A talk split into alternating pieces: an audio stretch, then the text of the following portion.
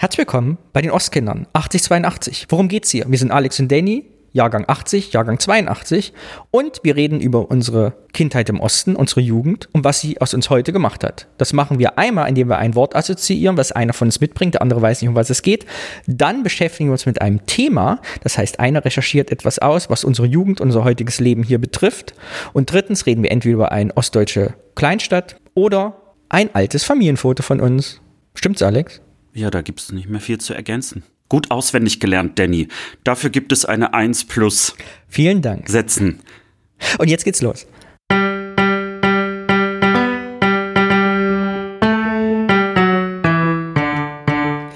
Herzlich willkommen bei den Ostkindern 8082, der Podcast, den alle mögen. Und Alex, wie heißt das Motto dieses Podcasts? Wir langweilen nicht. Richtig, wir wollen die Leute nicht langweilen, deshalb steige ich auch direkt ein, weil ich habe wieder an unsere Pionierblase, unsere erste Rubrik Feedback Kollektiv direkt wieder einen Aufruf. Es ist wieder Zeit.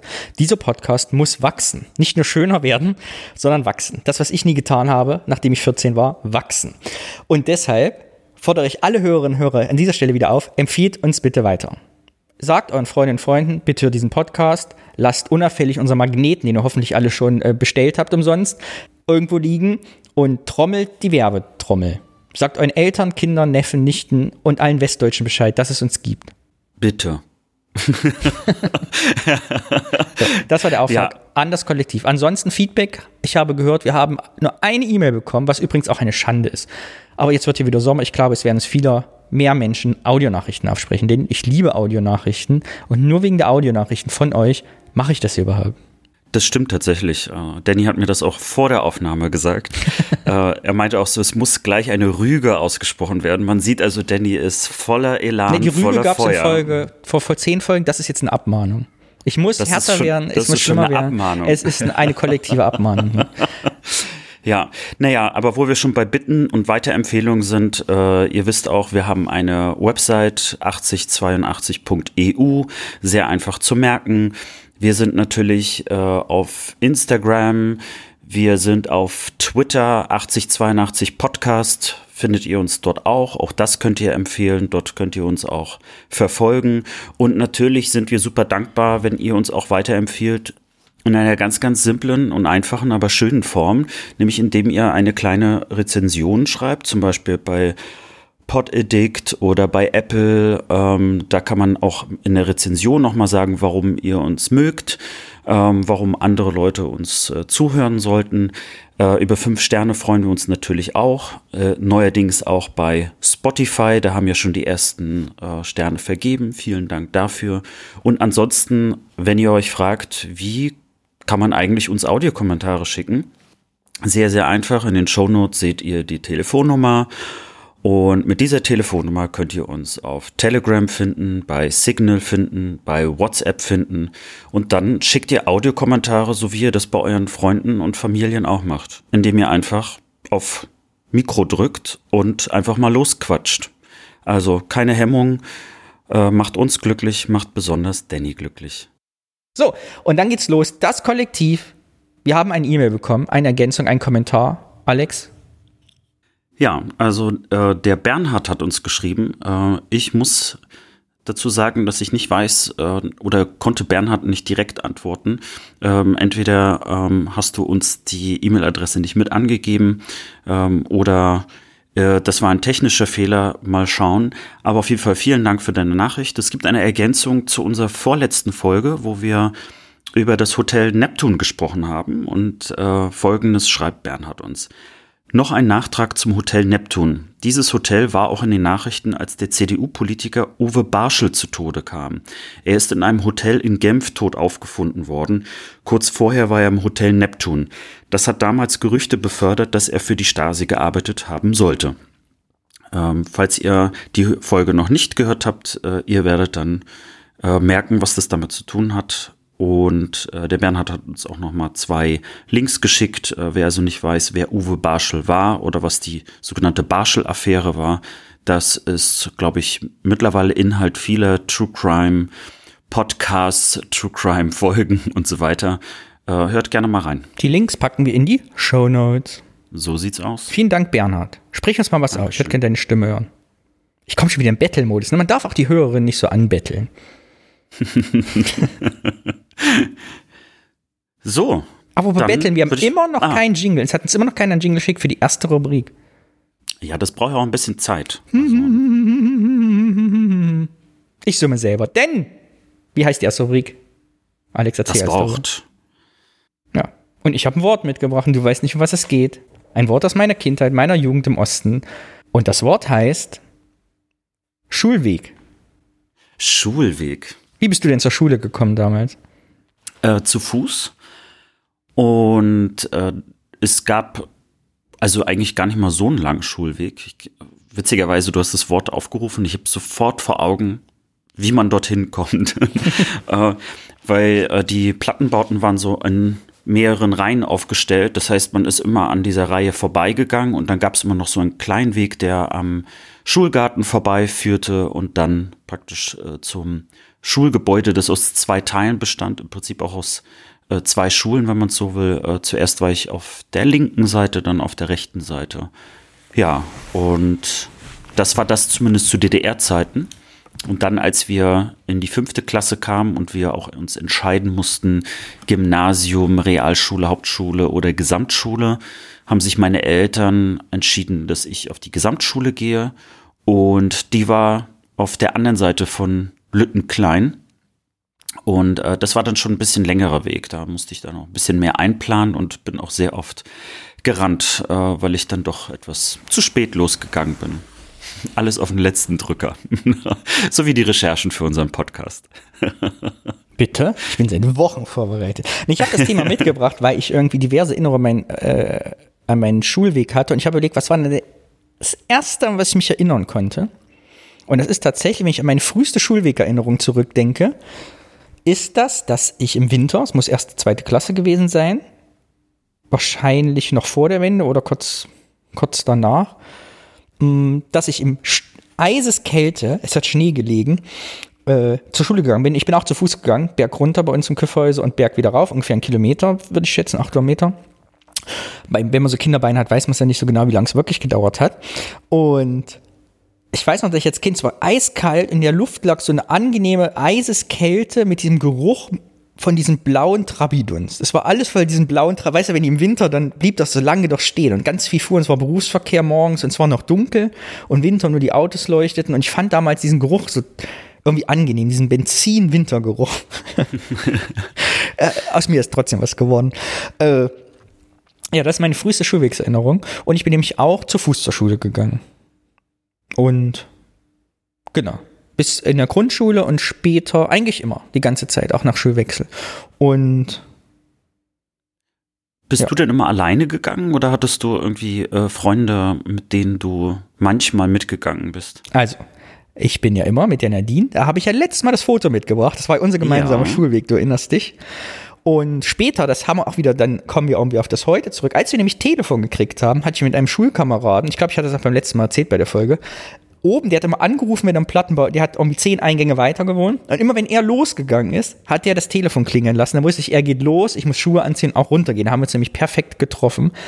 Aber natürlich damals war Telefon teuer. Ich habe nicht abgenommen. Es war immer nur zweimal klingeln lassen, wieder auflegen. Da wusste ich, aha, er ist es. Wie das damals so gemacht. Da musste man natürlich ins Telefonbuch eintragen, wo man die Anrufe notiert hat, wer wann telefoniert hat. Genau. Und so war mein An- Schulweg aus dem Plattenbau als Kind. Und find ich war damals immer froh, dass ich kein Schulbuskind war, weil du bist ja, du bist ja Großstadtkind eigentlich, ne?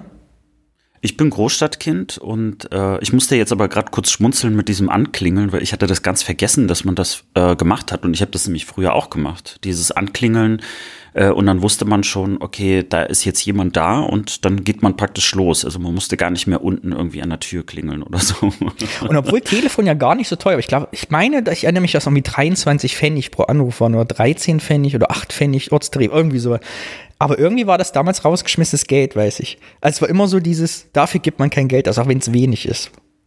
Ja, stimmt, man musste für die erste Minute manchmal auch äh, Geld zahlen. Das gab ja auch mal so eine Phase. Das heißt, äh, egal ob du eine Sekunde oder 59 Sekunden angerufen hast, das war der gleiche Preis erstmal. Und äh, dadurch wirkte das natürlich auch so unfair, äh, dass wenn man eigentlich nur sagen wollte, hey, ich bin da, ne, äh, das ist dann, das ist das, was heute dann in WhatsApp-Nachrichten letztlich gelandet ist. Aber da können wir auch mal eine eigene Folge drüber machen, wie man Leute angerufen hat, die sich kurz gefasst und man nicht sicher war, kann man, hatten es jetzt kurz gefasst, weil es so teuer war oder weil man es nicht leiden konnte. Das ist in unserer Familie auch sehr verwirrend.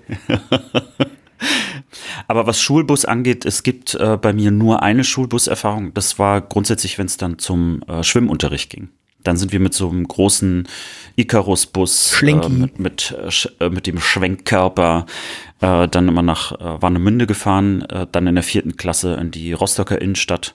Heißt ihr, habt ihr mehr gebadet? Habt, hast du mehr schwimmen gelernt oder warum nach Warnemünde oder war da ein Schwimmbad? Nee, im, äh, ähm, in Warnemünde ist ein Schwimmbad. Tatsächlich ähm, habe ich das ganz kurz auch nur erwähnt äh, bei der Hotel Neptun Folge. Das war nämlich ein äh, Schwimmbad, das direkt neben dem Hotel Neptun mhm. war. Das ist dann abgerissen worden, äh, aber an der gleichen Stelle ist äh, im Grunde genommen wieder ein Wellness Center mit äh, Wasser und allem drum und dran entstanden. Allerdings war das damals ein reines Wellenbad und dieses Wellenbad äh, wurde dann auch für äh, Schwimmunterricht äh, benutzt. Ich fragte deswegen, äh, dass du in der Großstadt wohnst, weil bei uns bedeutet ja im Küffhäuser Schulbus fahren, dass die Leute echt noch lange unterwegs waren. Also das bedeutet ja mal eine halbe, dreiviertel Stunde mit dem Schulbus auf so Dörfer gefahren werden. Ich war immer damals, dachte ich, um Gottes Willen, Gott sei Dank muss ich das nicht machen. Ja, da bin ich und vor allen Dingen äh, habe ich das jetzt auch in der Pandemiezeit wieder gemerkt. Dieses zu Fuß gehen hat den riesen Vorteil, dass man zwar manchmal auch in Hektik sein kann, aber man ist auf seine eigenen Beine angewiesen und natürlich seine Lungenkraft, aber nicht, äh, du musst nicht irgendwie auf den Bus warten, dann kommt auf einmal nicht oder auf den Zug. Also diese Abhängigkeit also von äh, irgendwelchen öffentlichen Nahverkehrsmitteln, die hat man nicht und dadurch ist man auch schon ein bisschen stressfreier. Während das, wenn ich gerade überlege, auch einen großen Vorteil damals hatte die Schulbusfahrer Kinder, weil natürlich dieser typische Spruch, den Lehrer immer so drauf haben, mit ich bestimme, wann die Stunde zu Ende ist, nicht ihr, wenn es geklingelt hat, gab es bei uns quasi nicht, weil alle mal direkt rausstürmen mussten, egal was der Lehrer gesagt hat, die Lehrerin, weil die ihren Bus kriegen mussten, weißt du? Ja, ja, aber krass, weil das hat ja damals auch bedeutet, also bedeutet es ja heute für die Schulkinder auch noch, dass du einfach noch mal morgens eine Stunde früher raus musst und abends eine Stunde, also wenn du acht Stunden Tag hattest in der Schule, ja erst, was ich, im fünften, sechs zu Hause bist dann, ne? Das ist krass. Guck mal, da bist du ja perfekt vorbereitet auf die Pendelei dann als Arbeitnehmer. ja, stimmt. ja. Wenn man dann wegzieht aus Thüringen, um anderswo sein Glück zu finden, kann man direkt, weiß man, wie es geht. Wenn man in Berlin dann eine Stunde braucht, von A nach B zu kommen. Aber mit Schulweg assoziiere ich noch eine andere Geschichte, nämlich äh, schwere Rucksäcke beziehungsweise Ranzen. Ähm, weil ich war so, zum Beispiel so ein Typ, der nie die Bücher äh, reingemacht hat oder rausgemacht hat, äh, was sozusagen am nächsten Tag mhm. war, sondern ich habe meistens alle Bücher immer dabei gehabt.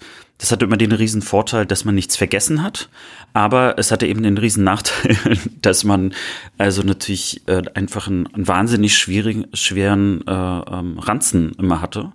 Und Ab wann hast du deinen Ranzen selber gepackt? Hm? Ab wann Ab hast wann? du deinen Ranzen selber gepackt? Äh, ganz klar von der ersten Klasse an. Das war meinen Eltern total wichtig. Du gehst jetzt zur Schule, also bist du auch selbst verantwortlich dafür. Aber mir hat meine Mutter eh, ich glaube, bis zur vierten Klasse oder so gemacht. weil ich, danach habe ich immer, danach hatte ich nie wieder Bücher dabei, weil ich alles vergessen habe. Das war aber sowieso, da müsst ihr eigentlich nochmal gucken, nochmal nachhören, wie das eigentlich war. Weil bei mir, ich weiß nicht, wie das bei euch war, wir hatten nach der Wende diese Schulmaterialien, also es gab Bücherexemplare in den Klassenräumen aber irgendwie auch nicht alle Bücher und immer. Und manchmal aber schon. Und manchmal hattest du Anspruch, ich habe zum Beispiel ganz viele Bücher auch gemietet irgendwie, ne, wo du da vorne deinen Namen eintragen musstest und dann konntest du zurückgeben. Aber ich habe bis heute nicht verstanden, warum es von manchen Büchern Klassensätze gab und von manchen nicht, weil diese Buckelei war einfach ganz schrecklich. Ja, da gab es ja auch ich, glaube ich, nicht mehr gewachsen, seitdem ich 14 bin. ich wollte sagen, ne, das ich Wissen ja noch hat gewachsen. mich runtergedrückt.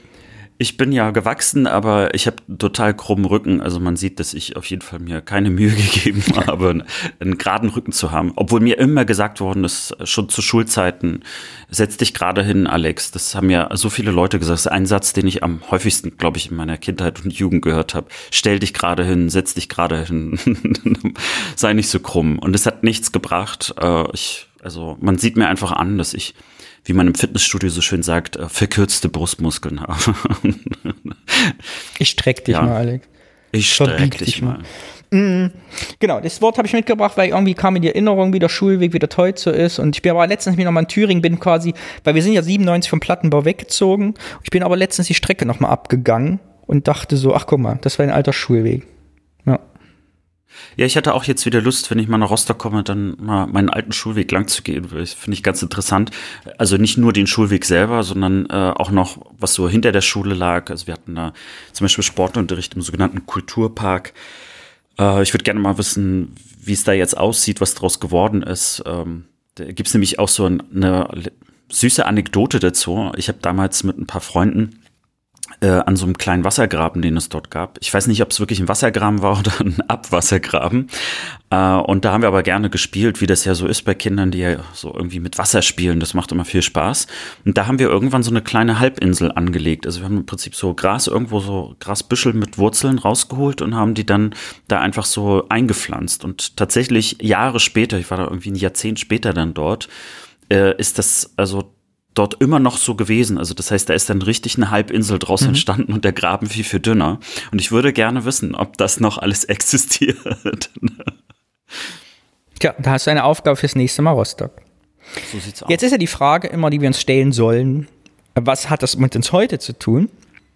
Und äh, deshalb habe ich es nämlich auch mitgebracht, weil mein Schulweg sich geändert hat. Als ich da letztens lang gelaufen bin, haben sich halt so viele Sachen meiner Kindheit sind nicht mehr da oder sind anders, dass man halt so merkt, wie auch die Zeit vergeht und die Wende vergeht und Ostdeutschland vergeht, so, weil meine eine meist größten Erinnerungen ist, glaube ich, auf dem Foto ja, was ich letztens mitgebracht habe, noch drauf, sind diese Fahnenmasten. Die wurden ja mit der Wende quasi weggemacht. Ich erinnere mich, als ich Kind waren diese großen Fahnenmasten mit DDR-Fahnen, die immer zu Feiertagen beflaggt waren, die fehlten dann auf einmal. Dann die Wipper fließt ja bei uns durch. Also ich habe meine früheste, eine meiner frühesten Schulerinnerungen, kurz erzählt, ist ja, dass ich Angst hatte, dass mir meine Zuckertüte, die ich selber tragen musste, in die Wipper fällt, weil ich ja von der Schule über die Wipper laufen musste, über eine Brücke. Und als Kind hatte ich Angst, dass meine Zuckertüte da reinfällt. Und wir haben als Kinder aber ganz häufig unter dieser Brücke gespielt. Wir sind also an den Seiten so eine kleine Fußgängerbrücke mit zwei, Autospuren und konnte links und rechts halt runtergehen. Und das war halt zu DDR-Zeiten und nach der Wende ein stinkendes Moloch, diese Wipper. Das war so ganz begradigt mit so Beton und du konntest als Kind, das war richtig unheimlich, da unten drunter zu spielen, richtig dunkel ja, wie so ein Kanal. Und das ist halt heute vollkommen anders. Es ist dann renaturiert. Es hat kein festes Ufer mehr, sondern geht so quasi die Wipper so über in, in, in, in den Rand. Die ganzen Betonbegradigungen sind alle weg, also richtig wieder da und du konntest vorhin, äh, vor allem jetzt, als ich stand auf dieser Brücke letztens und du konntest es wieder auf den Grund gucken. Das kannte ich als Kind gar nicht, ne? So, weil das einfach entweder voller Blaualgen war oder Schlacke, irgendwie kann man gar nicht erklären. Und jetzt ist das wieder ein richtig schöner Fluss, der nicht stinkt und durchsichtig ist, wo man auch merkt, aha, da hat sich wirklich was getan in den letzten 30 Jahren. Genau. Und als letztes noch heute, das Kreiswehrersatzamt ist auch nicht mehr da, wo ich meine Musterung gemacht habe. Lag nämlich auch auf meinem alten Schulweg, lag das alte Kreiswehrersatzamt. Gibt's nicht mehr, ist zu. Und das hat mir nochmal so vor Augen geführt, wie sich halt die Zeiten auch so ändern, ne? wo man so, wenn man so lang geht und die eigene Geschichte nochmal Revue passieren lässt, wie viel dann doch passiert ist, wo man selber immer denkt, ist ja nicht lange her, ist nicht viel passiert, ist dann doch eine ganze Menge vorbei. Ich finde interessant, dass wir sind ja auch eine Generation, die, glaube ich, sich noch von den Eltern und Großeltern häufig anhören mussten, wie weit der Schulweg war und meistens dann ja auch mal so diese übertriebenen Geschichten, so nach Motto. 20 ja, also Kilometer ich bin ich mit dem Schieberucksack, mit dem Tornister durch, Land, ja. durch Matsch gelaufen. Und irgendwie mussten das ja ganz schön viele Leute, ist also die Frage, ist das so eine Art, also kollektive Anekdote, die da irgendwann entstanden ist, ne? Oder haben viele Leute eben, genau wie du sagst, das falschen Erinnerung, weil sie eben die kleinen Beine noch hatten und äh, für die irgendwie die, dieser Weg einfach so, so lang vorkam. Aber ich gehöre auf jeden Fall zu denjenigen, die enorm davon profitiert haben, dass so eine Stadt ganz neu aufgebaut war. Ich war ja im, im Neubaugebiet in Lüttenklein. Ähm, viele wissen das, die uns natürlich hier regelmäßig zuhören. Und äh, da war natürlich alles so konzipiert, dass die Wege auch insgesamt kurz waren. Ne? Da war der Kindergarten, der war direkt gegenüber, die Schule war nebenan. Äh, also das waren alles kurze Wege und auch sichere Wege, so dass man also als Kind äh, dort ohne weiteres lang gehen konnte und da jetzt also meine Eltern zum Beispiel nie auf die Idee gekommen wären, äh, mich zur Schule zu bringen. Und bei uns waren schon in den ersten vier Klassen äh, häufig der Fall, dass äh, Eltern praktisch nie mitgekommen sind. Also das war was ganz Unübliches. Äh, vor allen Dingen hat Ja, wir haben das, das auch vorher geübt. Ja. Ich weiß noch, wir haben das, also meine mhm. dunkle Kinderzeitung, dass wir es geübt haben. Ich bin von Anfang an aber ich ja. glaube, den ersten Winter wollte ich noch, da war so früh Vorschule, Frühhort, wie hieß denn das? Da gab es auch einen Begriff für. Liebe Hörerin, wie hieß das früher, wenn man vor dem eigentlichen Unterricht schon angekarrt wurde? Aber nicht lang. Ich glaube, nur drei Monate danach bin ich selber zur Schule gelaufen. Ja, und äh, das war bei mir auch ganz normal. Äh, und es war natürlich auch mal witzig dann zu sehen, wie dann immer mehr Leute dann auch natürlich so auf diesen kleinen Weg dann zusammenkamen. Natürlich auch Menschen, äh, die man äh, selber auch in der Klasse hatte. Und diese Selbstständigkeit, die war, glaube ich, also am sichtbarsten für mich immer am Samstag, weil wir mussten ja samstags auch zur Schule. Mhm. Und äh, da weiß ich noch, dass meine Eltern. Du kennst ja meine These. Ich, es gibt eine hm? These, die ich entwickelt habe. Ich muss mal gucken, ob es da Forschung zu gibt. Es gibt einen Grund, warum in der DDR Samstag Schule war. Ja, ich glaube, du hattest es mal erwähnt, damit die Eltern ihre Ruhe haben. Damit die Eltern neue DDR-Bürger machen konnten. Oder so. So, das ist meine These. Ich finde schön, dass du das so formuliert hast, dass wir unseren Podcast jetzt nicht mit FSK 18 markieren. Nur weil ich nicht Bumsen gesagt habe. So. ja, und äh, das war, also da war es wirklich so, dass dann auch häufig Eltern wirklich zu Hause geblieben sind, weil die gesagt haben, boah, ich will jetzt, äh, ich will hier eigentlich länger schlafen oder meine Ruhe haben. Also von daher könnte deine These da auch zutreffen. Ähm, und ich erwähne das auch gerade mit diesem Selbstständigen, weil vielleicht ist das auch eine Fehlwahrnehmung meinerseits, aber ich kriege schon mit, dass äh, äh viele Eltern, auch Leute um mich herum, also die Eltern geworden sind, ihre Kinder zur Schule bringen und das teilweise sogar mit dem Auto äh, und wo ich mich dann frage, liegt es daran, dass das so weit weg ist? Wo, wogegen spricht, dass äh, das häufig also in der Stadt ist und diese Schulen eigentlich gar nicht so weit äh, sein können? Ist das eine Frage der Sicherheit? Äh, oder hat sich dort wirklich was verändert, dass man im Grunde genommen das ist ja so dieses Helikopter-Eltern-Mentalität, ne? Also, dass man den Kindern gar nicht mehr zutraut, dass sie vielleicht alleine zur Schule gehen können, dass man da irgendwie auf die ein bisschen zu doll aufpasst. Und das ist so in meinem Kopf einfach ähm, so eine richtige Schere, also zwischen meiner eigenen Erinnerung oder unserer Erinnerung und dem, wie ich glaube, dass es jetzt gerade ist. Aber ich sag bewusst glauben. Ich weiß also nicht, ob das tatsächlich so ist. Ich glaube, das kann man erst einschätzen, wenn man selber Eltern wird. Ich, wenn ich ein Kind hätte, ich würde sofort aus Köln wegziehen. da würde ich ja wieder nach Thüringen gehen, weil das ist hier eine Zumutung. Ich würde mein Kind hier keine 10 Meter auf der Straße laufen lassen. Alles, also entweder ist alles voller Autos oder Autos quetschen sich irgendwo rein. Aber das ist ja nicht unser Thema. Abschließend zu dem Wort, es ist vorbei. Wir haben alles dazu gesagt, was uns ad hoc eingefallen ist. Habe ich noch einen Aufruf an die Hörerin. Seid ihr Schulbuskinder gewesen? Erzählt doch mal, wie war das? Wie war es, mit dem Schulbus zur Schule zu kommen? War das anders als bei uns? Vielleicht seid ihr so mit DDR-Schulbus gefahren. Wie war das eigentlich? Durfte man da mit dem Schlenki mitfahren? Erzählt doch mal eure Geschichte. Wie war euer Schulweg? Das würde mich total freuen. Und vielleicht habt ihr auch spektakuläre Ostgeschichten dazu, was das Besondere an eurem Schulweg war, in Zusammenhang mit dem Osten. Super. Hast du Heuschnupfen? Ja. Ein bisschen, ja. ja. Gerade so, so ein halb, als hättest du niesen müssen, aber dann doch nicht. Ach so, nee.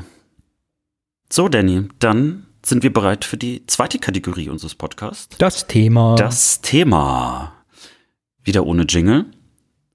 Ja, das Thema würdest du kurz mal erläutern für unsere Hörerinnen? Ich habe es am Anfang gesagt. Du hast diesmal ein Thema mitgebracht. Du hast dazu ein bisschen was rausgefunden, uns was mitgebracht, ein bisschen dich in Text reinversetzt und ich habe uns auch Ausschnitte mitgebracht. Ich weiß das alles noch nicht, weil ich weiß überhaupt nicht, worum es geht und darf meinen unqualifizierten Senf dazu abgeben, zu all dem, was du aufwendig in tiefgründigen investigativen Recherchen dir zusammengeklaubt hast. Vielen Dank für dieses wunderbare Intro, Danny. Also, das Thema, das ich mitgebracht habe, ist, äh, ich möchte es mal erstmal andeuten und damit du mal rätst, worum könnte es vielleicht Oh, ich also liebe das, das wenn ich dein Thema raten darf. Schön, ja. Und vor allen Dingen, du liegst ja meistens falsch, aber dieses Mal könntest du doch richtig liegen. Also das erste ist, wir haben auf jeden Fall beide und alle, die in der DDR geboren sind, damit zu tun gehabt. Kinderkrippe. Wir, haben, wir hatten es alles schon mal in der Hand.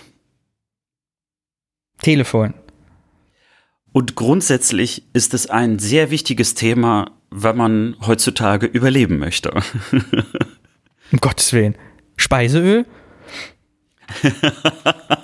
Diesen Witz ja. versteht in fünf Jahren kein Mensch mehr. Ich, äh, ich glaube auch, also Klopapier wird auch keiner mehr verstehen. Uran, Atomkraftwerk. DDR jeder schon mal in der Hand gehabt. Waren das alle Fragen? Kriege ich noch einen Tipp? Das waren alle Tipps.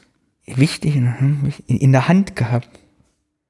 Wichtig zum Überleben? Wie richtig? Also so, so, zum Überleben überleben oder zum, dass man in der Gesellschaft besteht? In der Gesellschaft besteht. Handy. Also nein, ja. du wirst es nicht erraten. also erstmal geht es um die Kategorie Geld, aber Ach. im ganz genauen habe ich das Thema mitgebracht, die Mark. Die Die Mark? Mark der DDR. Ach, ja. krass.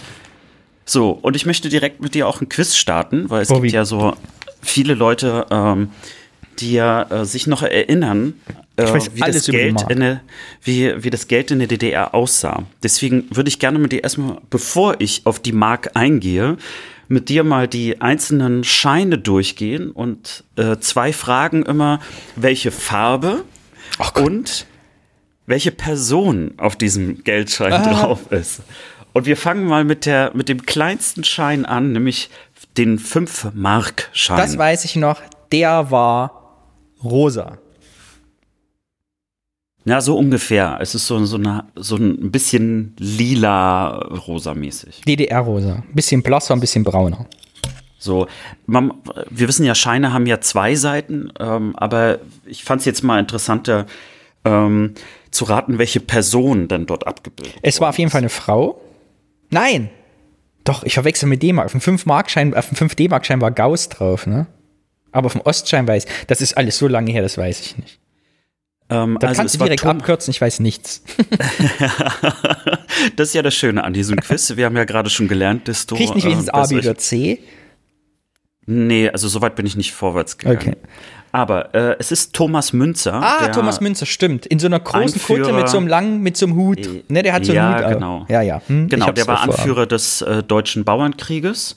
Und äh, auf der anderen Seite war ein Mähdrescher drauf.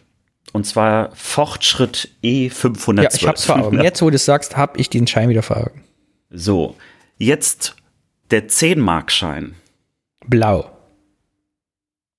Nein, Grün. auch nicht. Grau. Dritter Versuch. es ist braun. Mhm. Das wäre, das ist ja fast wie grau. Und äh, was glaubst du, wer dort drauf ist? So auf jeden Fall eine Person, von der man mal gehört hat. Und äh, ich kann zumindest Thema, mal verraten, es ist ein, es ist eine Frau. Eine Frau. Es ist Rosa Luxemburg.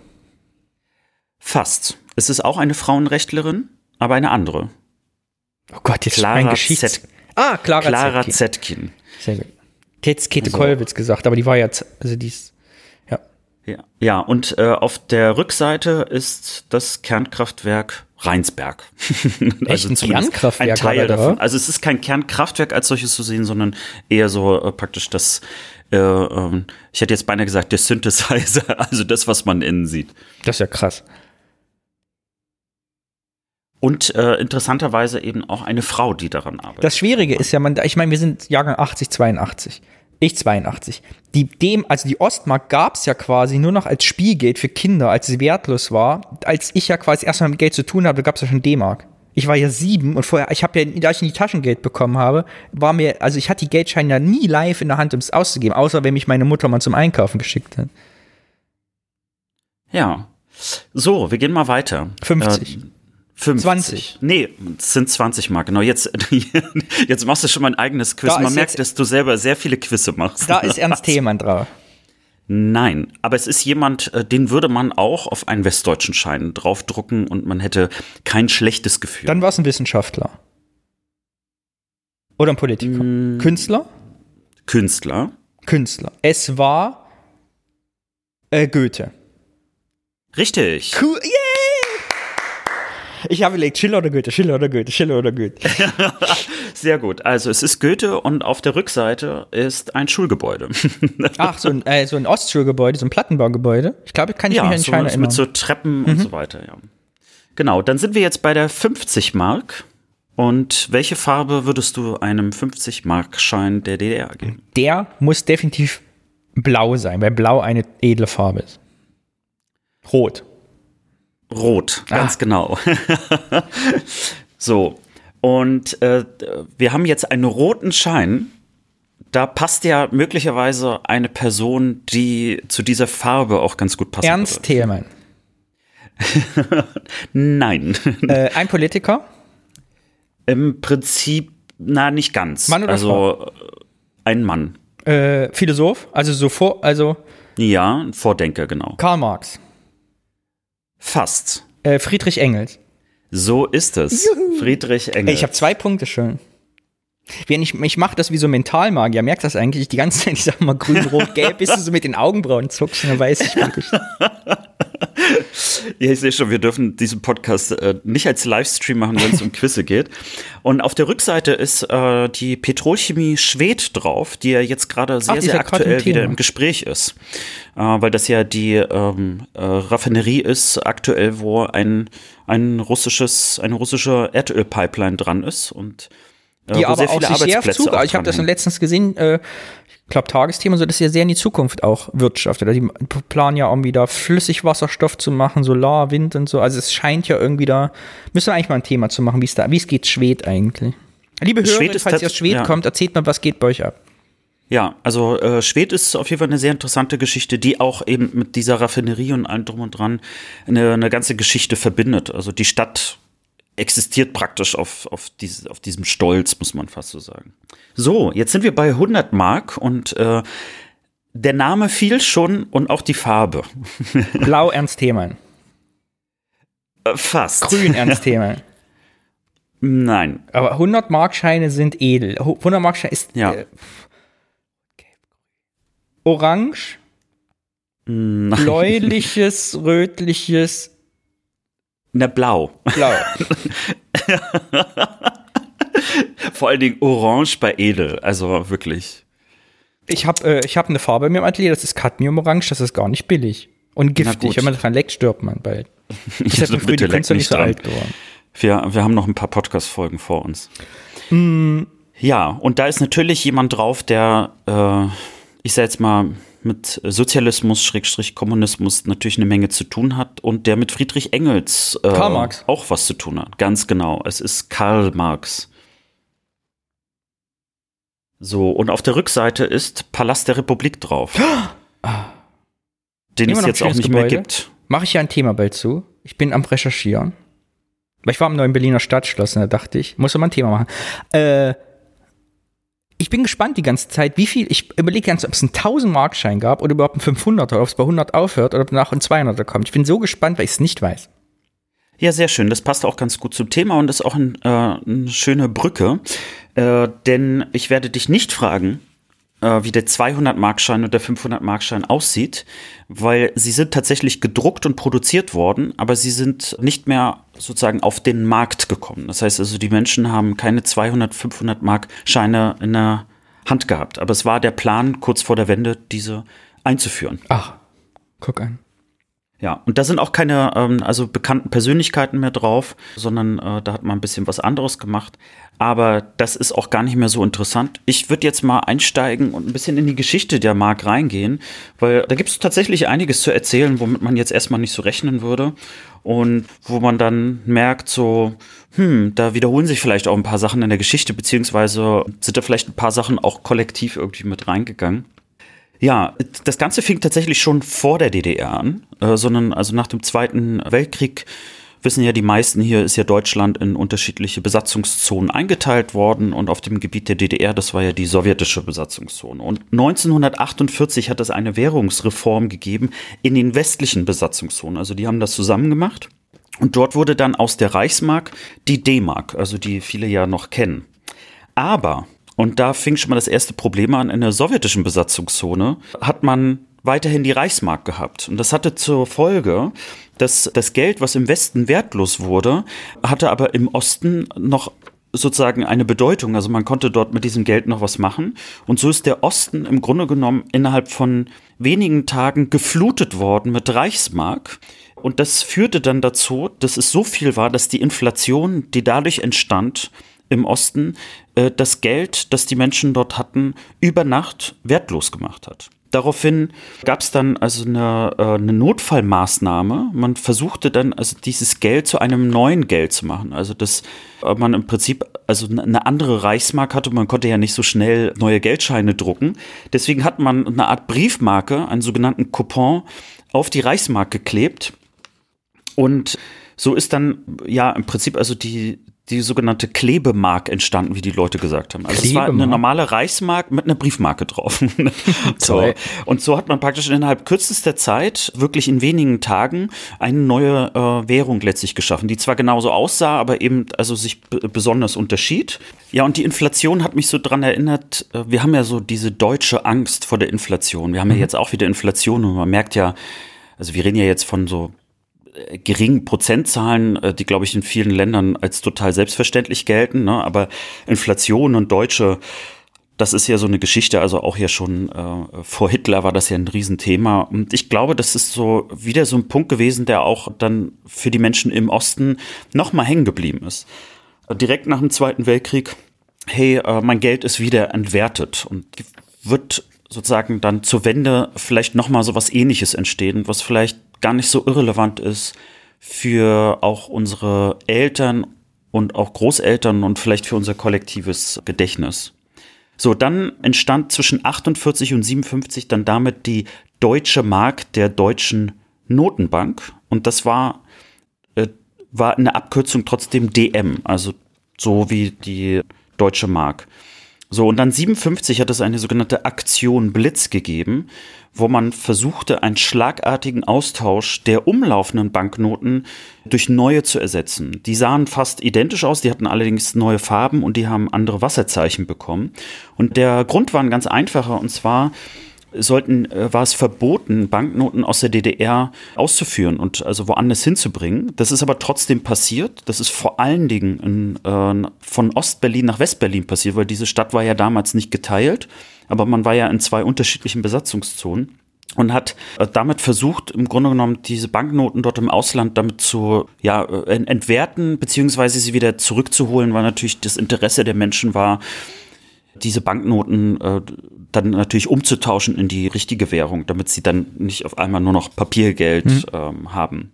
So, und dann 64 begann eigentlich die, 64 begann dann eigentlich die Geburtsstunde der Mark, weil man wollte den Wesen des Staates letztlich auch äh, also in den Banknoten wiedergeben oder auch im Geld, wie es so schön hieß.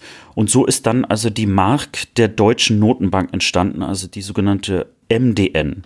Aber ein weiterer Grund war auch, dass das Geld total verschlissen war. Das heißt, dass man brauchte auch einfach neue Geldscheine und wollte das dann auch machen. Und ganz interessant dazu, äh, und zwar war also sozusagen äh, die Mark wurde dann zur Mark der DDR Staatsbank oder Staatsbank der DDR, weil 68 und 74 hat es Verfassungsänderungen in der DDR gegeben. Grob gesagt mit dem Hintergrund, man hatte die Hoffnung auf eine Wiedervereinigung, das fand ich ganz interessant, ähm, aufgegeben. Mhm. Also man hat dann im Prinzip nicht mehr von Deutsch gesprochen, sondern überall, wo irgendwie was mit Deutsch war, hatte man das dann ersetzt durch äh, aus der DDR. Und ich fand ganz interessant zu diesem Zeitpunkt, also man sieht, es gibt sogar Briefmarken äh, zu der Zeit, wo du siehst, dass irgendwie zwischen 64 und 68 wirklich manchmal noch DM steht, manchmal steht MDN, also es war wirklich die Abkürzung, also für die Mark, und dann am Ende äh, 68 dann auch wirklich das M entstand, also für die Mark, so wie wir das dann auch in der DDR kannten. Und der Spiegel. Ja, man kennt doch noch äh, die, ich, ich habe das noch in Erinnerung von der D-Mark, ne? Weil wenn du dich erinnerst, gab es ja auch im 50-Pfennig-Stück auf den neuen schon war Bundesrepublik Deutschland drauf und auf den alten schon war äh, Bund deutscher Länder drauf. Kannst du dich erinnern? Ja. Das war ja auch damals genau. diese Zeit vor 51, dass es alles noch gar nicht so klar war, wie geht das überhaupt weiter. Ne? Und es ist auch so, dass die äh, Münzen auch äh, im Osten, auch in der DDR, teilweise noch richtig uralt waren, weil Münzen zu produzieren ist aufwendiger, ist teurer. Deswegen gab es teilweise noch alte äh, äh, Pfennige aus der Reichsmarktzeit, die also dann noch länger galten und erst so Stück für Stück ausgetauscht worden sind.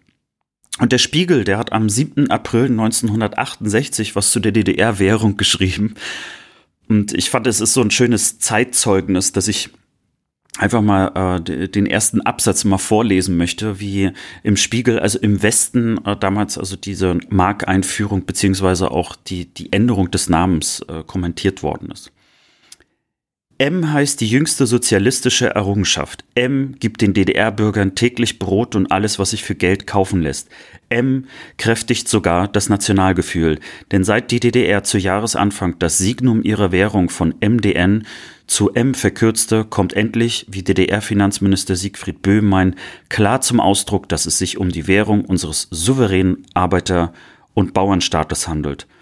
Der Verzicht auf zwei Buchstaben im Geldnamen äh, die Banknoten wurden nicht geändert, verdeutlicht die Anerkennungsneurose der DDR und er symbolisiert zugleich das Schicksal volkseigenen Kapitals.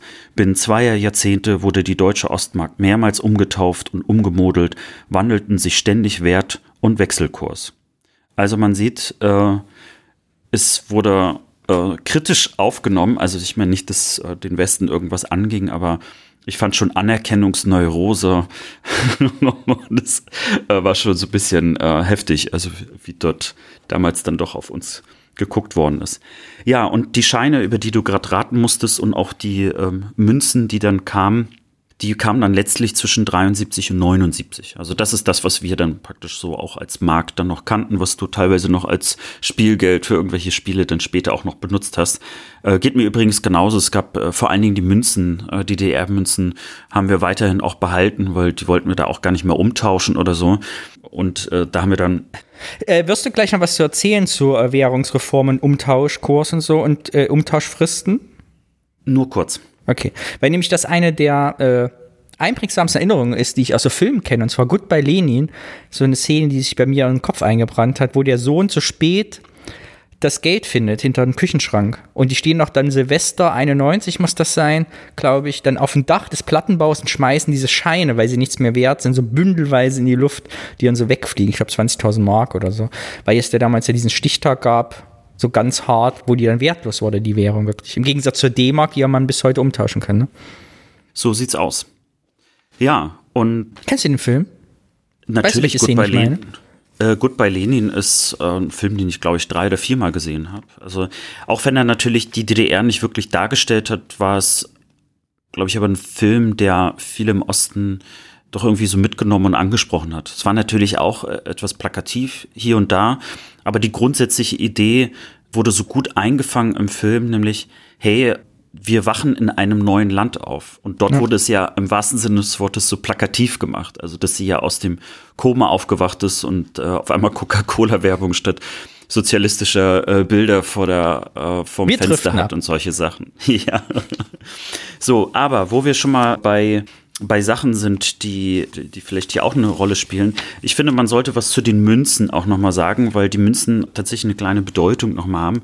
Äh, vielleicht nur kurz, äh, es gab also eins, fünf, zehn, zwanzig, fünfzig, ein und zwei äh, Stücke und gestaltet wurden alle Münzen von zwei Menschen, aber unterschiedlich, ich werde jetzt nicht aufzählen, welche Münze von wem, also von Rudi Högner und Axel Bertram. Axel Bertram fand ich noch interessant, der hat wirklich noch bis in 2000 was gemacht, aber er hat zum Beispiel in den 90ern auch äh, das neue Deutschland gelauncht, wie es so schön heißt, also die Gestaltung der wichtigsten Zeitung der DDR und äh, weiterhin auch noch eine wichtige linke äh, Stimme im, im Zeitungsgeschäft hat er eben umgestaltet. Ja, und dadurch, dass, dass die Münzen waren so leicht, äh, weil die aus Aluminium hergestellt mhm. worden sind. Äh, wobei es war natürlich eine bestimmte Legierung, aber äh, das sind im Prinzip dann Alu-Chips gewesen, so hat man sie auch bezeichnet. Allerdings hat man das auch gesagt, weil äh, es war so ein bisschen despektierlich gemeint, denn das Geld hatte natürlich auch viel, viel weniger Wert als die äh, D-Mark und das wusste man natürlich auch. Das wäre nochmal interessant, weil ich habe auch direkt an Alu-Chips gedacht, weil das auch, äh, ob das eigentlich ein Ostwort ist oder auch wie so ein Nachwendewort, das müsste man eigentlich nochmal rausfinden. Wann, ab wann man eigentlich Alu-Chips gesagt hat, weil ich erinnere mich, in meiner Familie war das auch ganz despektierlich behandelt, Alu-Chips, dass sie so leicht waren und das Material und minderwertig, wo ich mich als Jugendlicher schon gefragt habe, damals so nebenbei mit, was, also, was ist der Unterschied, ob das jetzt Kupfer und schwer ist oder leicht? eigentlich heute würde man sagen, ressourcenschonend, irgendwie leicht im, also es war aber damals wirklich, dass man sich echt, ich weiß noch an der Nachwendezeit richtig drüber lustig gemacht hat. Ja. Und richtig das lustig fand, dass das Geld so leicht und dünn ist.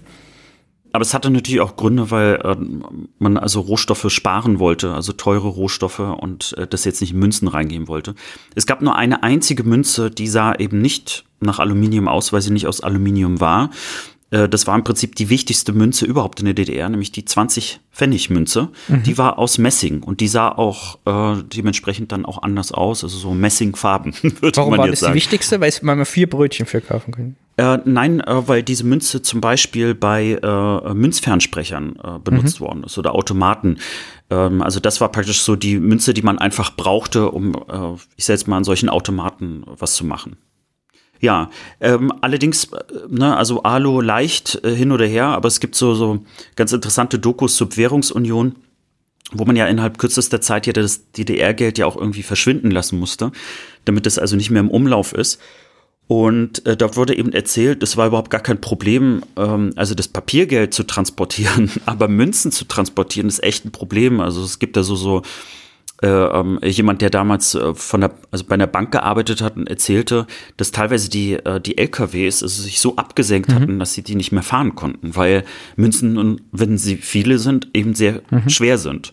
Und äh, es ist so, dass diese ganzen Aluminium-Münzen äh, sind auch eingeschmolzen worden. Also sind nicht alles Kaffeekapseln von Nespresso draus geworden? Ja, vielleicht ein bisschen mehr davon, aber um mal eine Zahl zu nennen, das sind 4500 Tonnen Aluminium-Chips äh, äh, gewesen, die dann in die Alu-Aufbereitung äh, in Osten gegangen sind, in die einzige ähm, Alu-Aufbereitungsanlage, die es dort gab. Das bedeutet, dass die Münzen im Grunde genommen auch anderswo wieder irgendwo aufgetaucht sind, in Werkzeugen oder äh, in irgendwelchen äh, Leichtmetallbauten und so weiter. Ja, so, Was haben wir noch? Ich habe schon erzählt, dass wir die 200 und 500 Markscheine, die sind halt äh, nie sozusagen rausgekommen. Allerdings gibt es eine skurrile Geschichte dazu. Äh, die Erzähl sind nämlich doch irgendwie im Umlauf. Ähm, da, bevor ich da aber hinkomme, schließe ich noch mal mit der Geschichte der Mark ab. Mhm. Du hattest es kurz erwähnt, die Währungsunion. Und die Währungsunion äh, war ja äh, also praktisch äh, direkt zur Wende. Ähm, und das lief folgendermaßen ab. 89 war ja der Mauerfall und äh, dort gab es dann einen Wechselkurs, äh, der auf dem Schwarzmarkt nur existierte, zwischen äh, D-Mark und äh, DDR-Mark. Er war bei 20 zu 1, also 20 Mark für eine D-Mark. So, äh, das hat natürlich zu riesigen Problemen geführt. Also es war ja im Grunde genommen dann eine zweite Währung im Land. Äh, man kann sich gut vorstellen, dass das nicht unbedingt im Interesse war. Und äh, deswegen wurde am 2. Januar bereits schon 1990 wurden sogenannte Valutkonten eingerichtet, so dass man also auf einer DDR-Bank, damals gab es ja DDR noch, äh, äh, Westgeld, also D-Mark, anlegen konnte. Und dort war dann also das Tauschverhältnis festgemacht worden auf 5 zu 1. Das heißt also 5 Mark für eine D-Mark. Und äh, den Schwarzmarkt gab es aber weiterhin, denn äh, man weiß ja, da gab es ja auch einen riesen Ausverkauf und äh, viele sind hier aus dem Westen und Osten gekommen und umgekehrt, äh, um also ich setze mal ihre Geschäfte zu machen. Und äh, dort war dann der Kurs noch bei 8 zu 1. Äh, man wollte damit eigentlich nur Steuern umgehen, so mhm. ganz simpel gesagt. Äh, deswegen hat man da im Grunde genommen ein bisschen draufgezahlt. So, und dann kam im Prinzip die Währungsunion, also äh, das heißt, also da haben dann also die DDR-Bürger äh, die D-Mark bekommen und die Mark abgegeben. Und ich behaupte, dass das bei vielen trotzdem noch so hängen geblieben ist als etwas eher Negatives, weil eben Menschen auch Geld verloren haben. Also wenn sie viel Erspartes oder so weiter hatten, dann haben sie vieles von diesem Ersparten eben nicht eins zu eins zurück, äh, zurückbekommen.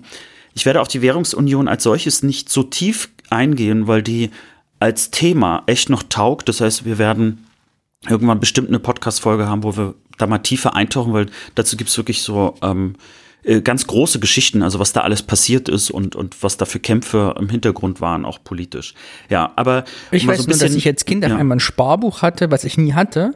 Mhm. Weil man irgendwelchen Leuten Gefallen getan hat, weil du kannst eine bestimmte Summe bis zu einem bestimmten Maximalbetrag 1 zu 2 tauschen. Und wir hatten aber keine Rücklage, deshalb hatten wir Kinder auf einmal Sparbücher von fremden Menschen, die dann quasi uns was abgegeben, weißt du, so, dass man dass man anderen Menschen das Geld abgenommen hat und für sich eingetascht hat. Das ist übrigens, ich hatte auch ein Sparbuch auf einmal. Allerdings war das, das war im Prinzip Geld meiner Eltern, das sozusagen nur verschoben mhm. worden ist. Es ist so, dass zu der Währungsunion es so war, dass der Tauschkurs, der war trotzdem noch einigermaßen gut, nämlich äh, für zwei Mark hast du eine D-Mark bekommen. Und dann gab es die sogenannten Freibeträge, das ist das, was du gerade bezeichnet mhm. hast, wo man äh, eine Mark zur eine D-Mark tauschen konnte und ein Kind hat ähm, einen Freibetrag von 2000 Mark gehabt, dass man in 2000 D-Mark umwandeln konnte. Äh, äh Menschen, die zwischen 15 und 59 Jahren waren, also im Grunde genommen Jugendliche und äh, ArbeitnehmerInnen, 4000 Mark. Und wenn du über 60 warst, äh, waren das dann 6000 Mark. Also da sah man schon, dass man doch versucht hatte, auch irgendwie äh, RentnerInnen ja, ich sage jetzt mal so, also nicht noch äh, das letzte Ersparte wegzunehmen. Ne? Also nach Motto, ja, ein Kind äh, wird noch viel Zeit haben, Geld zu verdienen. Ähm, als Rentner hast du natürlich da eben keine große Chance. Äh, das war sozusagen die Sonderregelung. Und so ist im Prinzip dann auch also die Mark letztlich äh, gestorben. Und ich habe wieder ein kleines Quiz vorbereitet. Wie viel war denn, ja, wie viel denn die Mark denn so wert war? Also das ist ja die sogenannte äh, Kaufkraft. Dazu muss man eine Besonderheit wissen, die, äh, die Mark selber war eine sogenannte Binnenwährung. Für diejenigen, die nicht wissen, was das ist, es bedeutet, dass diese Währung ähm, also im Ausland nicht äh, umgewandelt werden konnte oder konvertiert werden durfte, wie es so schön heißt. Das heißt also, die hat nur in der DDR selber existiert. Das Geld durfte auch nicht außer Landes gebracht werden. Und äh, ab 1964 war es sogar so, dass wenn du in die DDR eingereist bist, du äh, deine äh, Devisen oder Valuta auch umtauschen musstest, äh, eine bestimmte Summe. Äh, das nannte man auch gerne mal Zwangsumtausch. Äh, die etwas älteren äh, hier unter uns, die aus dem Westen kommen, die kennen das vielleicht auch noch, wenn sie mal in der DDR waren, dass man dieses, man musste immer D-Mark mitnehmen, um es dann dort, also dann in Mark äh, umzutauschen. Und Genau, und äh, es gab auch noch eine Art Ersatzgeld in der DDR. Das waren die sogenannten Forum-Checks. Die sind 76 eingeführt worden. Es wurde dafür auch eine Gesellschaft gegründet, die kenne ich noch ganz gut. Die sahen auch aus wie Geld. Die sahen auch viel moderner irgendwie aus. Also ich lange Zeit dachte ich, das wäre sowas wie D-Mark. Also ich dachte, das wäre Westgeld, weil man damit nämlich im Intershop einkaufen konnte. Aber Forum-Checks waren nichts anderes als so eine Art Ersatzgeld. Ähm, man war nämlich äh, gezwungen, ab 79 auch als DDR-Bürger, wenn man Westgeld hatte, musste man es umtauschen in diese Forum-Checks. Man durfte also das Westgeld praktisch nicht behalten. Ähm, Zweck war, dass die DDR also der Staat äh, wollte im Grunde genommen diese Devisen haben. Äh, der Staat brauchte Devisen, um im Ausland einkaufen zu können. Und so wollte man also das Horten von D-Mark quasi äh, so kurz wie möglich halten. Das kam aber nicht so gut an, so dass man also ähm, in den 80er meistens schon im Intershop auch wieder mit D-Mark zahlen konnte. So habe ich es auch in Erinnerung. Also es gab bei uns immer so Forum-Checks und D-Mark. Das war immer so die Mischung. Gar nicht so viel, aber äh, wir hatten ja, glaube ich, schon so eine ei- allerersten Folge zum Thema Überraschungsei. Äh, haben wir mal drüber gesprochen. Ja, und äh, das fand ich eigentlich ganz süß, so als Randanekdote, wenn du, es gab natürlich, also Ersatz, äh, nicht Ersatzgeld, es gab natürlich auch also Geld zurück, wenn du im Intershop äh, ähm, was gekauft hast äh, und du hattest mehr Geld, als du sozusagen, als es gekostet hat. Aber es war dann unter 50 Pfennig. Also es gab auch Forum-Checks, die also wirklich 50 Pfennig wert waren. Aber wenn es da drunter war, dann hast du Schokoladentäfelchen oder Lutscher als Rückgeld Toll. praktisch bekommen. das fand ich eigentlich ganz süß. Ja, und ich hatte ja, äh, genau, und ich wollte ja mit dir ein Quiz machen, und zwar Kaufkraft. Also, Binnenwährung haben wir jetzt gelernt, äh, deswegen ist der Vergleich zwischen äh, D-Mark und Mark relativ schwer im Sinne von, was, was ist jetzt, äh, wie viel wert. Äh, dazu muss man auch noch wissen, dass in der DDR äh, sehr, sehr viele Preise oder äh, Produkte ja auch subventioniert waren, beziehungsweise preiskontrolliert. Das war hauptsächlich sowas wie Lebensmittel, äh, Wohnpreise etc., damit dort eine höhere Stabilität herrscht und nicht der Markt das im Prinzip geregelt hat, sondern der Staat hat das geregelt. Und deswegen kann man sagen, dass die Kaufkraft mit der Mark bei diesen Dingern äh, tatsächlich eher höher lag als im Westen. Also man hatte im Westen mehr äh, sozusagen von seinem Gehalt äh, abgeben müssen, um also den Lebensmittelpunkt zu finanzieren. Alles andere, was eben nicht preiskontrolliert oder subventioniert war, da sieht es natürlich dann ganz, ganz anders aus. Und das werden wir jetzt im Quiz auch sehen. Und vielleicht mal Gott, ich so bin aufgeregt. der Wechselkurs, also über den man immer gesprochen hat, der war so ungefähr, auch wenn der inoffiziell ist, äh, 4 Mark 40 für eine D-Mark. Das war so ein bisschen so der äh, Wechselkurs. Ich erwähne das nur, weil wir hatten ja gerade gehört, zur Wende war es ja auf einmal bei 20 zu 1. Also mit anderen Worten, zur Wende, äh, äh, ja, es auch richtig gefallen. Okay, ich habe äh, sechs Produkte mitgebracht und du musst mal raten, wie viel es gekostet hat, beziehungsweise vielleicht weißt du es ja auch. Also, Also, ich bin 20 vorbe- Zigaretten, 20 Zigaretten der guten Marke Kabinett. Es war nicht die beste, Oh. die beste war Club. Aber Kabinett, mein Vater hat auch Kabinett geraucht, deswegen habe ich mich auch dafür entschieden. Tabak war Importware teuer, aber gleichzeitig haben viele Ostdeutsche, glaube ich, geraucht damals, wie im Westen auch. Und deshalb denke ich, dass eine Schachtel Kabinett 3 Mark 60 gekostet hat. Das ist schon richtig, richtig gut. Oh. Äh, 3 Mark 20 Echt? tatsächlich. Cool. Ja, also warst knapp vorbei, super. Also Quizze liegen dir doch, du brauchst bloß ein bisschen Zeit.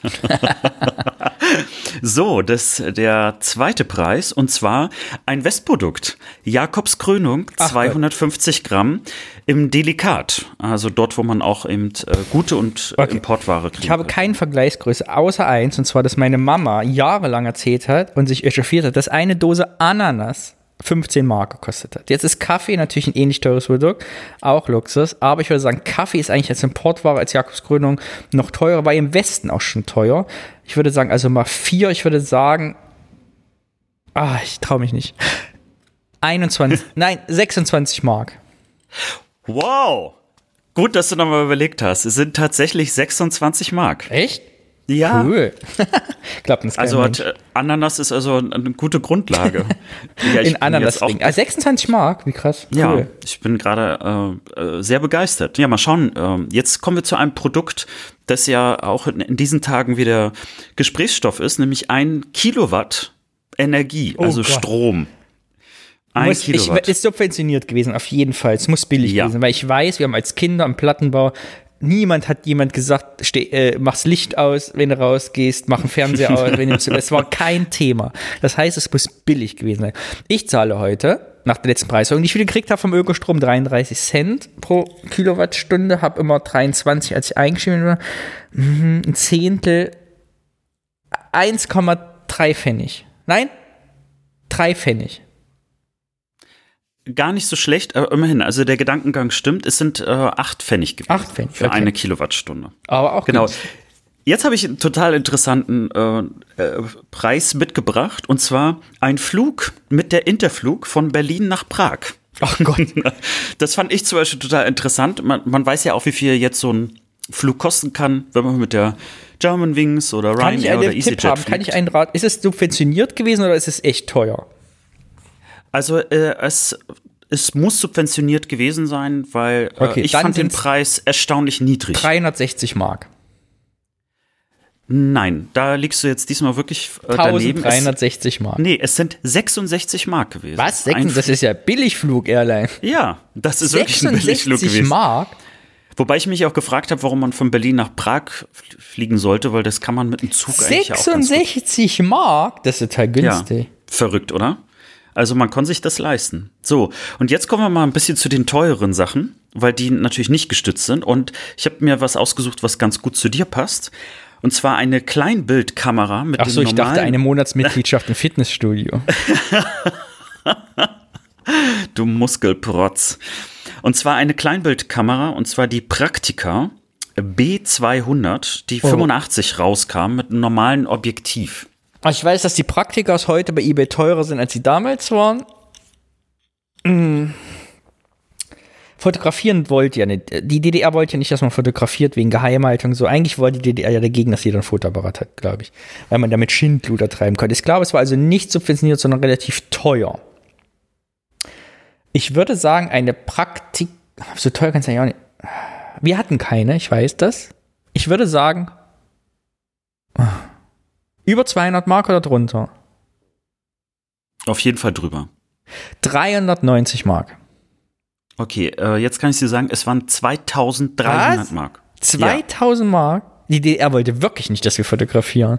Nee, und also man merkt, äh, äh, da ist die Kaufkraft dann wiederum eine ganz ja gut, andere mit Objektiv Zeiss Jena wahrscheinlich. War damals ja schon Weltmarke, ne? Könnte schon sein, ja. Da, so weit bin ich jetzt in der Recherche 2000 dann. Mark? Ja, ist das nicht verrückt? Krass. So, und jetzt habe ich noch ein letztes Produkt mitgebracht. Das auch ein bisschen, das ist auf jeden Fall das, äh, ja, was heißt das größte Produkt? Ein Flugzeug ist ja noch größer, aber das hat man ja nicht gekauft. Und zwar eine Simson, also ein Moped. So, ich würde sagen, mit einer der berühmtesten Mopeds, die es da so gab. Ich habe jetzt nicht rausgefunden, beziehungsweise nicht rausgesucht, welche Simson das ist, aber spielt, glaube ich, keine Rolle. Mal so als Orientierung. Geschichte der ja Simson die- ist auch ein Thema, was ich noch vorbereite. Denn die, es gibt ja ein äh, Revival der Simson mit original alten Ja. Fahrgestellen. Müssen wir mal ein Thema draus machen. Äh, ich liebe ja Simson. Ich bin nur einmal mitgefahren als Beifahrer. Das war das schlimmste Erlebnis meines Lebens. Aber das ist ein eigenes Wort, was wir mitbringen. also ein Trabi, weiß ich, hat, glaube ich, 15.000 Mark gekostet oder so 16.000, glaube ich. Das heißt, die Simson Drittel, 3 mal 6, 6 5.900. Äh, tatsächlich, äh, tatsächlich hat die 1900 gekostet. Was? Die war billiger als eine Kamera? Die war billiger als eine Kamera. Das gibt's ja, ja gar Deswegen habe ich das auch mitgebracht, weil ich fand das, ich fand das sehr überraschend. Ja. Ja, danke, dass du bei dem Quiz so mitgemacht oh, ich hast. Ich liebe, es kann mir jedes Mal machen. Ich liebe Quiz. Vielen Dank für dieses Thema. So, ähm, ich hatte ja noch erzählt, die 200 und 500 Mark äh, Scheine, mhm. dass die auf einmal aufgetaucht sind und zwar viel, viel später, obwohl sie ja eigentlich nie hätten auftauchen sollen. Es war nämlich so, nach der Währungsunion hat man sich entschieden, äh, also das ganze Geld ja irgendwie zu vernichten und hat dann ähm, ungefähr 100, also im Wert von 100 Milliarden Mark, äh, also Geld vernichtet. Äh, das sind ungefähr 620 Millionen Scheine gewesen. Also um sich, ich, ich habe ehrlich gesagt jetzt gar keine richtige Dimension, aber es waren sehr, sehr viele Züge, die da fahren mussten. Und äh, man hat sich entschieden, die aber nicht einfach so zu vernichten, sondern man wollte das die Natur erledigen lassen. Und äh, hat dann in einem Gang. Alle in die Ostsee gekippt. Nee, in Tekenberge. Mhm. Das ist äh, auch nochmal hochinteressant. Das war der größte Bunker der DDR. Äh, wurde auch ähm, äh, von KZ-Häftlingen aufgebaut. Also Tekenberge ist eine Geschichte für sich, äh, die ich jetzt dadurch auch nur so am Rande kennengelernt habe, aber habe ich da auch so ein bisschen reinziehen lassen. Äh, das aber nur so am Rande erwähnt. Das ist in der Nähe von Halberstadt. Und ähm, 300 Meter Gang wurden benutzt, um äh, dieses ganze Geld dort äh, zu lagern. Und man hat dort Sand und Kies gemacht und man wollte es auf natürliche Art und Weise verrotten lassen. Mhm. Das war die Idee. Aber. Es ist explodiert ist, wegen Gärungsgasen. Nein, es ist was Interessantes es passiert. Stinkt seitdem in Halberstadt nach altem Geld. 99 haben ein 24-jähriger und ein 26-jähriger mhm. Mann ähm, aus Halberstadt haben irgendwie die Möglichkeit gefunden, an dieses Geld ranzukommen. und haben es praktisch geraubt und das mhm. ist dann auf einmal auf dem Markt, also auf dem Sammlermarkt aufgetaucht. Ah, okay, und, da waren eben auch 200 Euro Scheine dabei, äh, Markscheine. Ja, naja, du kannst dir ja vorstellen, dass die natürlich also auch einen Sammlerwert hatten, ja. weil dieses Geld ja gedruckt war, aber es war ja nie auf dem Markt. Ja, es gab die ja eigentlich gar ja. nicht. So, das hat dann die Staatsanwaltschaft auf einen Plan gerufen und die sind auch gefunden worden. Äh, die sind äh, 2001 äh, hat man das festgestellt, äh, vor Gericht gestellt und die haben dann vier Monate Haft bekommen. Also die Strafe war jetzt. Ach, so, das verboten, okay. als Geld auszubuddeln? Wegen Störung ja, der Totenruhe. Jetzt habe ich natürlich nicht geguckt, äh, warum. Äh, und diese 200er und 500er aus diesem Raub tauchen weiterhin noch auf. Also die existieren mhm. und äh, werden natürlich auch weiterhin gehandelt. So, und jetzt hat man also aufgrund dessen, äh, aber nicht nur, äh, festgestellt, ah, okay, also das mit dem Verrotten, das klappt jetzt nicht so ganz, äh, weil das Geld ist immer noch dort nach einem Jahrzehnt. und es ist auch noch eine Raubgefahr.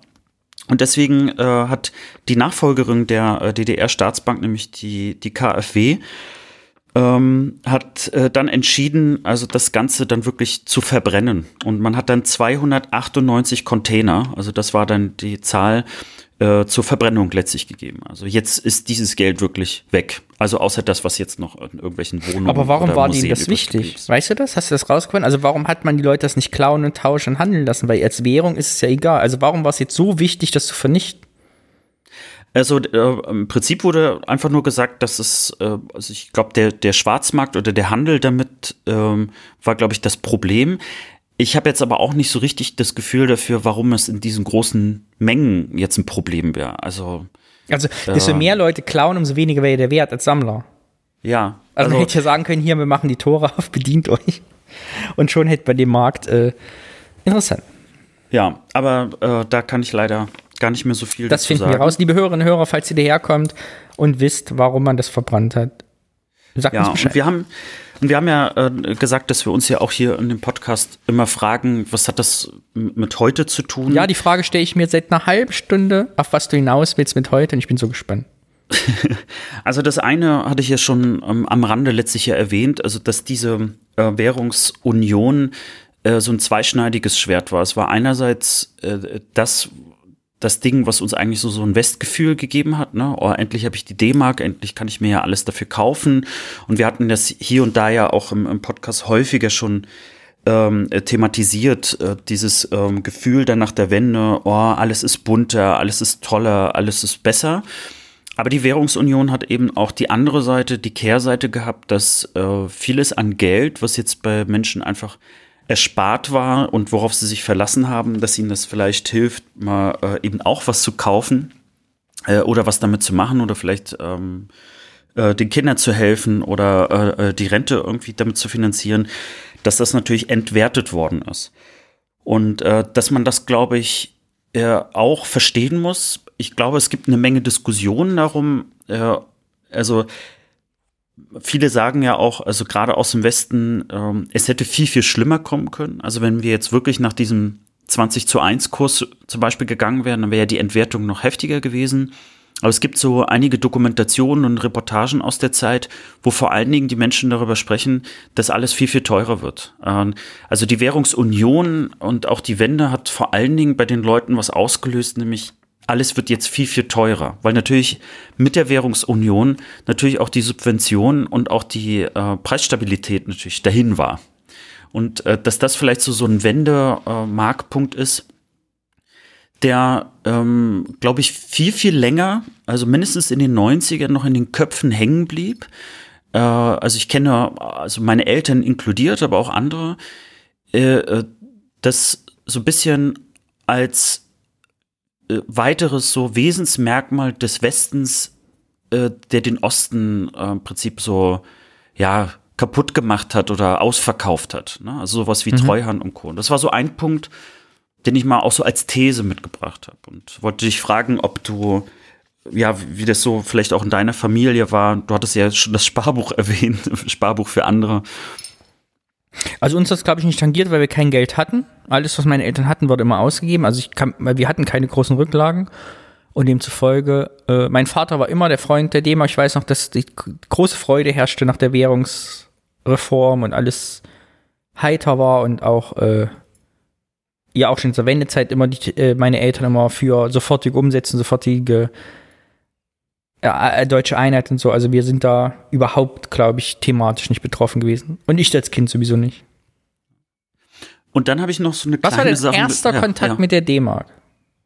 Ja, äh, also der erste Kontakt war Dein persönlicher schon, äh, Kontakt. Ja, also ich äh, könnte jetzt nicht die Situation oder den Tag äh, benennen, aber es war ganz klar ähm, äh, in den 80ern, wo ich dann mal was im Intershop kaufen durfte und habe dann von Oma quasi so eine D-Mark oder was das da war, geschenkt bekommen, so dass ich mir eben zum Beispiel ein Überraschungsei eben auch leisten konnte. Das ist mein erster Kontakt gewesen. Ja, krass. Gab es bei uns nämlich gar nicht. Mein erster Kontakt, dass ich meine eigene D-Mark in der Hand hatte, war, als wir durch Duderstadt nach äh, äh, nach dem Mauerfall gelaufen sind, 89, und eine Oma mir zwei Mark zugesteckt hat. Hm. Aber ich glaube schon mal erzählt, meine Mama hat es ja so geschämt, weil wir als Ossis erkannt worden sind. Und die Oma hat mir zwei Mark geschenkt. Was ich interessant finde, wir haben ja, ähm, wir sprechen ja häufig auch über Unterschiede. Ich sage heute Oma, wahrscheinlich war die Frau Ende 40. wir werden ja alle älter, keine Ahnung. ähm, wir sprechen ja häufig über die Unterschiede zwischen Ost und West, aber die D-Mark hat, äh, glaube ich, trotzdem für uns eine besondere Bedeutung. Das ist gerade so schön formuliert, ne? Äh, dass sich dein Vater da richtig gefreut hat, als er die D-Mark hatte. Und als die D-Mark abgeschafft worden ist, also als der Euro eingeführt worden ist, gab es äh, etwas, wo ein gemeinschaftliches deutsches Gefühl zu der D-Mark, glaube ich, herrschte. Also, dass wir dort im Osten wie im Westen zumindest diesen Hang zu der stabilen und wertigen Währung hatten und wir deswegen nicht unbedingt alle so äh, mehrheitlich froh waren, dass der Euro kommt. Und Randanekdote, ich weiß nicht, wie viele Jahre hast du noch im Kopf umgerechnet, D-Mark zu Euro. Aber bestimmt zwei Jahre lang oder so, bestimmt. Ja, weil nämlich nach der Währungsunion mir das nämlich auch ging und auch vielen anderen, die ich kenne, die haben auch noch umgerechnet, äh, wie viel das damals noch ein DDR-Mark war.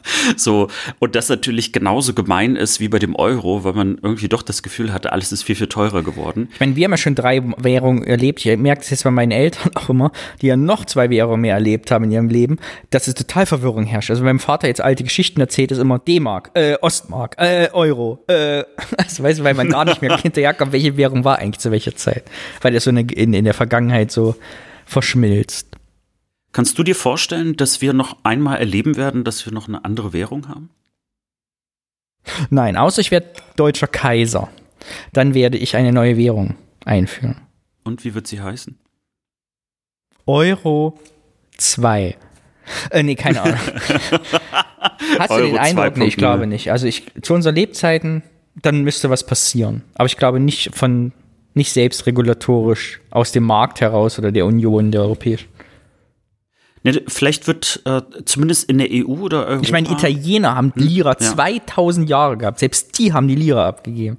Ich glaube nicht, dass Ja. jemand Interesse an noch einer neuen Währung hat. Naja, also wir haben ja viele Länder, wo das ja genau der Fall ist. Ich glaube aber auch, dass äh, trotz natürlich der, der Irrungen und Wirrungen, die um uns gerade hier herrschen, ähm, mit dem Krieg in der Ukraine, aber dass wir in der EU Generationen haben werden, die im Prinzip eine neue Währung ähm, nicht mehr kennen werden, so wie wir praktisch dieses äh, grenzlose Europa kennen. Also dass man einfach rüberfahren kann nach Polen äh, oder in die Niederlande oder Belgien und da kontrolliert keiner mehr an der Grenze. Und so glaube ich, dass wir jetzt auch eine Generation haben werden, die dieses, ach, das Geld kann irgendwie total abgewertet werden oder das ist eine ganz neue Währung äh, und das kann mein Leben auch beeinflussen, dass sie das vielleicht auch nicht mehr erleben werden. Wir harren der Dinge. Wir harren der Dinge. Ja, und Ich- äh, mit diesen letzten Worten würde ich das Thema gerne auch abschließen wollen. Vielleicht hast du noch ein paar Gedanken dazu, dann sind es aber die letzten Gedanken dazu. Ich fand das Thema sehr schön. Es hat mir wieder sehr viele Erinnerungen geschafft zum Thema Geld, was ich gemacht habe, wann ich es in der Hand hatte und wie es gerochen hat. Vielen Dank für dieses schöne Thema. Sehr gerne. Dann geht's direkt weiter mit meiner persönlichen Lieblingsrubrik, weil ich dran bin. und sie heißt Heimatkunde. Wir reden entweder über einen ostdeutschen Ort und ein Bier, was da gebraut wird, oder jemand bringt ein Foto aus seiner Kindheit mit. Und ich habe mich diesmal entschieden, weil ich war noch nicht wieder in Thüringen, fahre ich erst wieder, und da bringe ich ganz viel neues Bier mit, ein Foto mitzubringen. Ihr seht es jetzt in den Kapitelmarken, weil ich habe jetzt endlich rausgefunden mit anderer Leute Hilfe, wie das funktioniert, dass es eingeblendet wird. Also wenn ihr einen Podcatcher habt, äh, der Kapitelmarken Fotos anzeigen kann, seht ihr jetzt das Foto. Für alle anderen www.8082.eu slash foto 2.jpg. Oder in den Kapitelmarken nachschauen und auf den Link klicken. Das geht auch. So, Alex, du siehst das Foto jetzt auch. Hui, das ist ja ein ganzes Wimmelbild.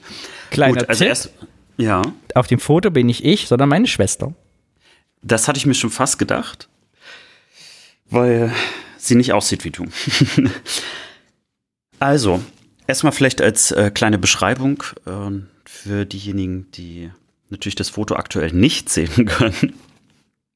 Man sieht einen Tisch, offensichtlich so eine Art Holz, eine Sitzecke, so eine richtig schöne Küchensitzecke und im Hintergrund, ich bin mir gar nicht so sicher, ob das eine Tafel ist.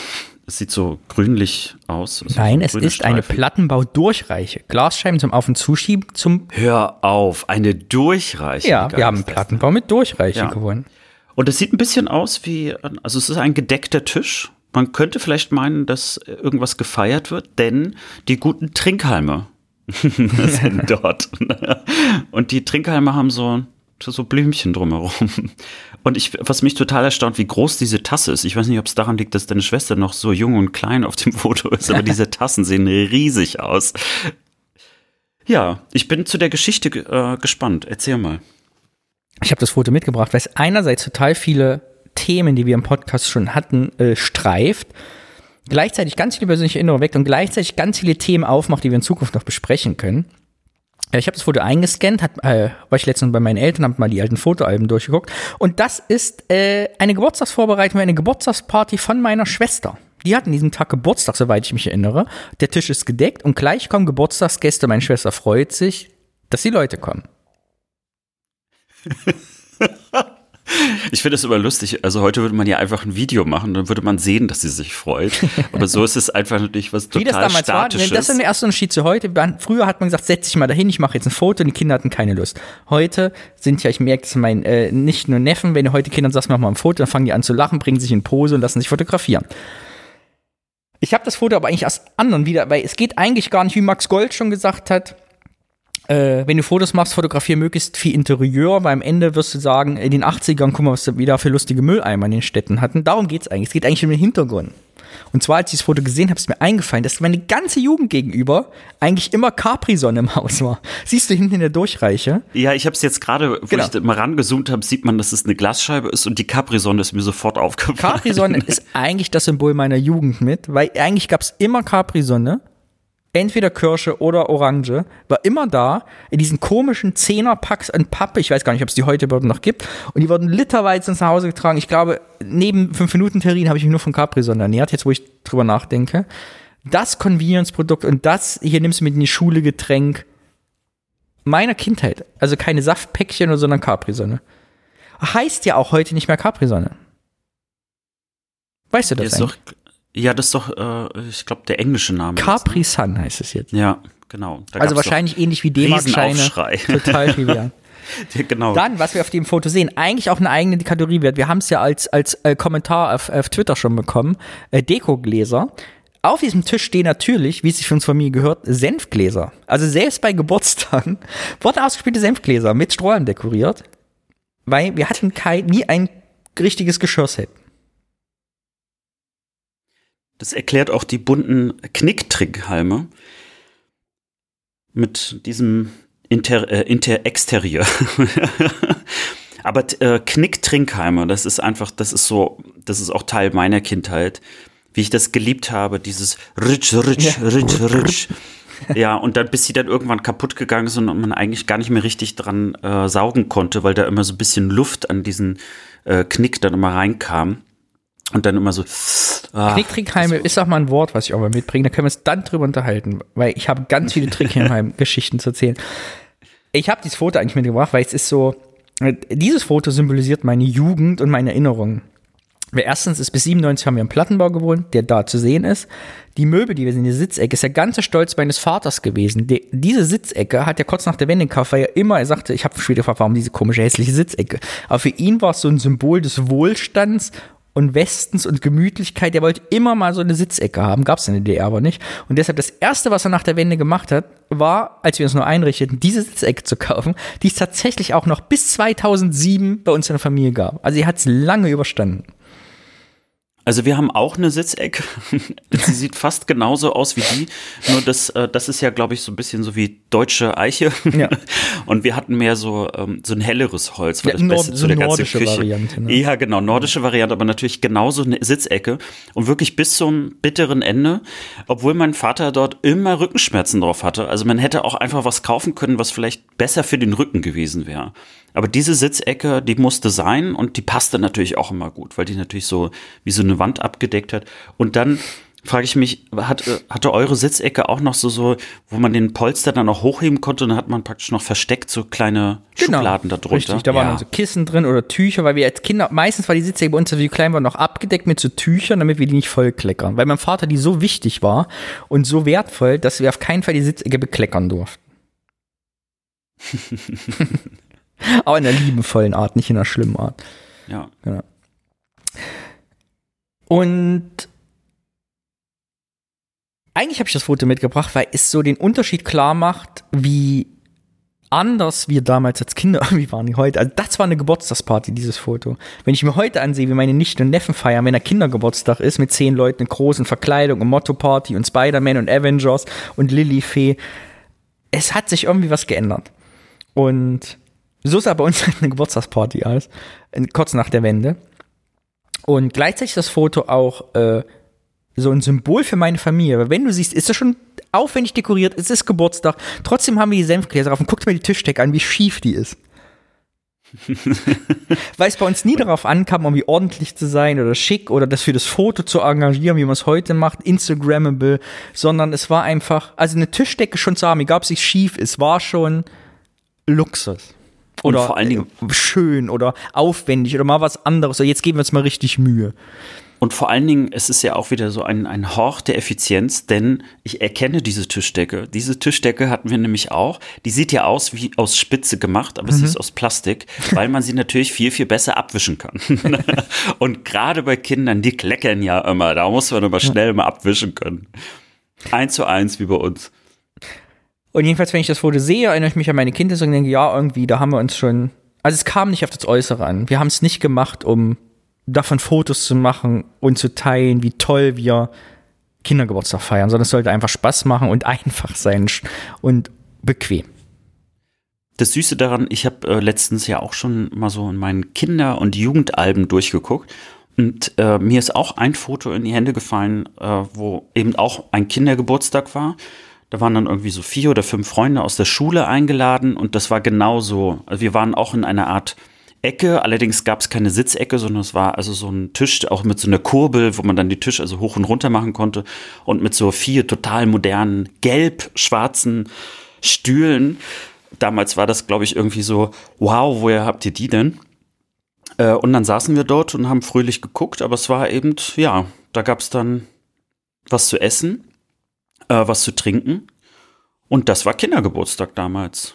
Vielleicht noch Topf schlagen, das war noch vielleicht irgendwie was, was man noch Und Schokolade mit Handschuhen essen, das Spiel, das kenne ich auch noch, wo man so würfeln musste. Mhm. Kennst du das? Ich war ja damals allergisch gegen Nüsse Ach, und deswegen gab es ja, deswegen gab es bei uns keine Schokolade, ja. Es ist äh, traurig, es ist traurig. ich vergesse das immer, dass man dich töten kann mit Milka. Sehr schön. Das war das Foto. Plattenbau, Raufaser, Durchreiche, Eichenholz-Eckmöbel. Ich mag ja einfach immer noch die Durchreiche, muss ich sagen. Das ist so. Für mich war Durchreiche immer, das war Luxus. Ich hatte nie eine Durchreiche. Und so endet dieser Podcast mit der traurigen Geschichte um Durchreichdefizite. Alex, ich fand es eine schöne Folge, es hat mir sehr viel Spaß gemacht. Schön, dass wir zusammen gemacht haben. Auf Wiedersehen. Und Tschüssing.